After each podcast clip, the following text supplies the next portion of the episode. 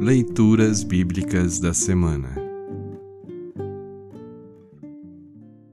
O salmo para o sétimo domingo após Epifania, a transfiguração de Nosso Senhor, é o Salmo 2, 6 a 12. Para compreender melhor este salmo, ouça esta breve introdução. O Salmo 2 fala do Messias, o Salvador prometido, como um rei. Este rei tem o seu trono em Sião, que é uma referência a Jerusalém. De lá, o rei governa todas as nações.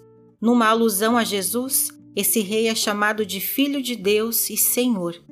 Todos os demais reis devem adorá-lo. São felizes os que buscam sua proteção em Deus.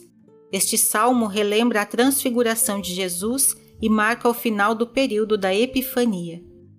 Ouça agora o Salmo 2, 6 a 12. Salmo 2, 6 a 12.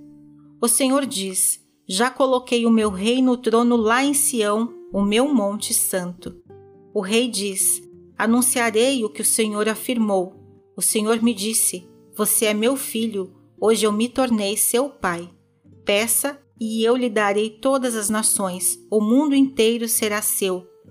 Com uma barra de ferro você as quebrará e as fará em pedaços como se fossem potes de barro.